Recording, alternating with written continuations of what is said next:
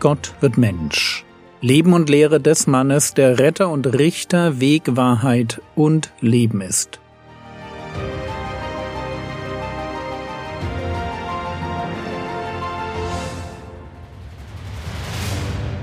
Episode 254 Johannes der Täufer im Gefängnis Teil 2 Johannes der Täufer sitzt im Gefängnis und ihm kommen Zweifel an Jesus.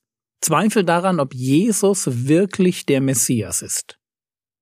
Johannes hatte eine Idee davon, wie der Messias seinen Job machen sollte. Und diese Erwartungshaltung kollidiert heftig mit der Realität. Jesus und sein Dienst passen nicht ins Schema.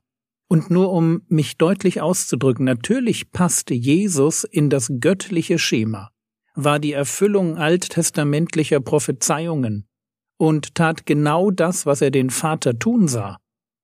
Aber manchmal denken wir Menschen, wir wüssten, was richtig ist, erwarten dann, dass Gott sich unserer Sicht anschließt und sind enttäuscht, wenn Gott seinen ganz eigenen Plan hat, in dem unsere vermeintlich weisen Gedanken nicht vorkommen. Und genau das passiert hier. Und deshalb ist es ganz wichtig, dass wir mit Johannes folgende Lektion lernen. Und die Lektion lautet, wir sind nicht die Checker. Oder ein bisschen biblischer, 2. Korinther Kapitel 5, Vers 7. Denn wir wandeln durch Glauben, nicht durch Schauen. Egal wie viel Bibel wir lesen, wie viele Bibelstellen wir auswendig lernen, wie viele Predigten wir hören oder welche theologischen Bücher wir lesen.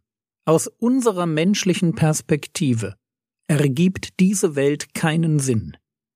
Salomo hat völlig recht, wenn er schreibt, Prediger Kapitel 8, Vers 17.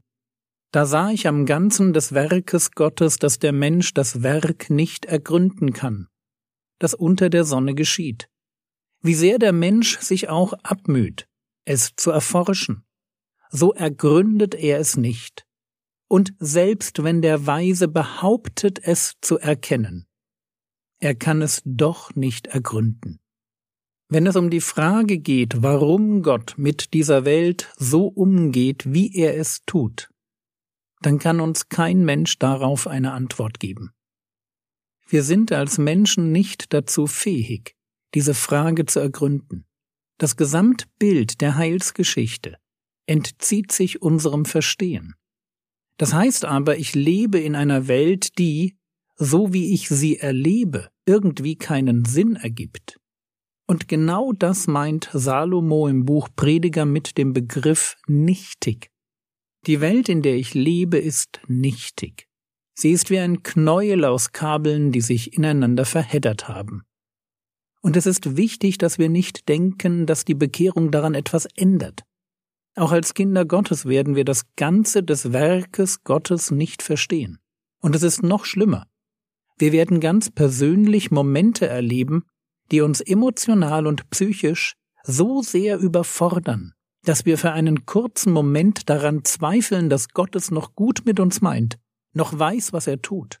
Und je vertrauter unsere Beziehung zu dem Herrn Jesus ist, desto schmerzhafter und herausfordernder sind solche Momente je mehr wir es gewohnt sind, die Güte Gottes zu schmecken, in seiner Gnade zu leben und den Impulsen des Heiligen Geistes zu folgen, desto falscher fühlt es sich an, wenn wir Gottes Handeln nicht mehr verstehen.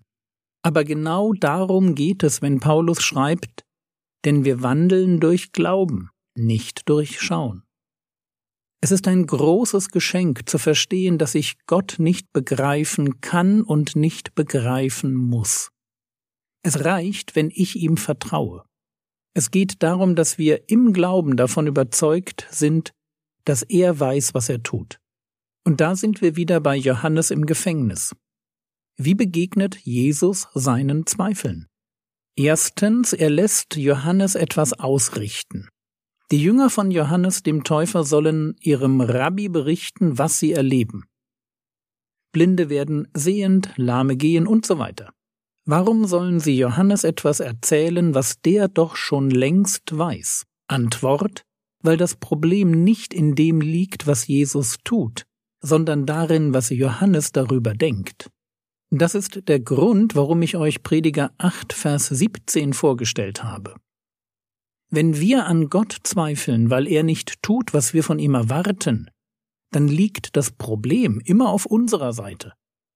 Und zwar dort, wo wir eine Erwartungshaltung haben, die sich nicht mit dem Wort Gottes deckt. Seien wir ruhig ehrlich. Manchmal mogelt sich etwas Wunschdenken, Zeitgeist oder einseitige Bibelauslegung in unser Denken. Und uns kann es dann genau so ergehen wie Johannes. Und wir tun deshalb wirklich gut daran, in Ruhe darüber nachzudenken, was Jesus sagt, um nicht überrascht zu sein, wenn unser Leben völlig aus den Fugen gerät. Und das, obwohl wir doch alles in unseren Augen richtig gemacht haben. Es gibt einen Grund dafür, warum das Neue Testament uns mehrfach auffordert, nüchtern und besonnen zu sein. Wir dürfen erwarten, dass sich Gott an sein Wort hält, aber eben nicht an unsere falsche Interpretation seines Wortes. Und deshalb ist der zweite Blick so wichtig.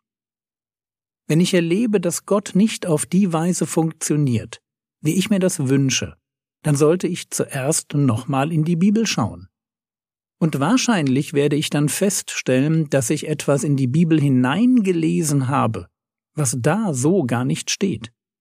Das ist der erste Punkt ein zweiter Blick ins Wort Gottes. Der zweite Punkt hat mit einer Einstellung zu tun, die wir ganz grundsätzlich als Gläubige einnehmen müssen. Matthäus Kapitel 11, Vers 6. Und glückselig ist, wer an mir keinen Anstoß nimmt. Eine Vorbemerkung. Gottes Wege sind höher als unsere Wege. Das hat damit zu tun, dass Gott eben Gott ist und den Überblick hat. Wenn wir das glauben, dann heißt das aber auch, dass wir Gottes Gedanken oft nicht verstehen, dass Gott mit der Welt Wege geht, die uns auf den ersten Blick nicht einleuchten. Das ist ein ganz generelles Phänomen im Umgang mit Gott. Und es wird noch einmal bedeutsamer, wenn es um das Thema Errettung geht.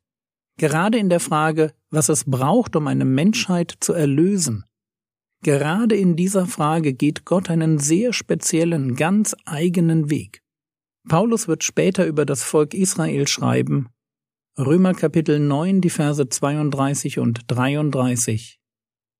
Sie, das sind die Israeliten, sie haben sich gestoßen an dem Stein des Anstoßes, an Jesus. Wie geschrieben steht, siehe, ich lege in Zion einen Stein des Anstoßes und einen Fels des Strauchelns, und wer an ihn glaubt, wird nicht zu Schanden werden. Das hier ist ein Mischzitat aus Jesaja 28, 16 und Jesaja 8, Vers 14. Jesus ist der Stein des Anstoßes. Man kann sich an ihm stoßen. Das ist tatsächlich ganz leicht. Der Herr Jesus passt sich nämlich nicht unseren Vorstellungen und Wünschen von einem guten oder religiösen Leben an. Er tut das nicht, wenn es um unsere Errettung geht. Aber er tut das auch sonst nicht.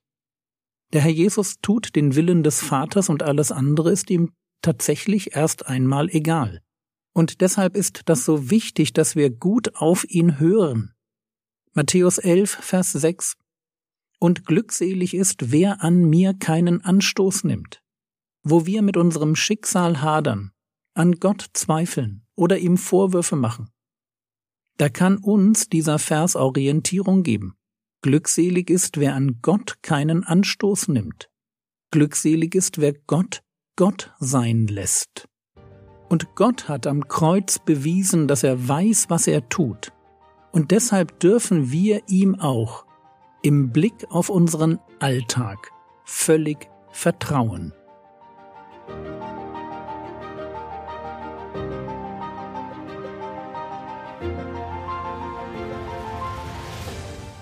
Was könntest du jetzt tun? Du könntest dir überlegen, wo du schon deine Wünsche in die Bibel hineingelesen hast. Das war's für heute. Meine Frau meinte, ich soll einmal darauf hinweisen, dass auf frogwords.de auch Fragen zur Bibel beantwortet werden.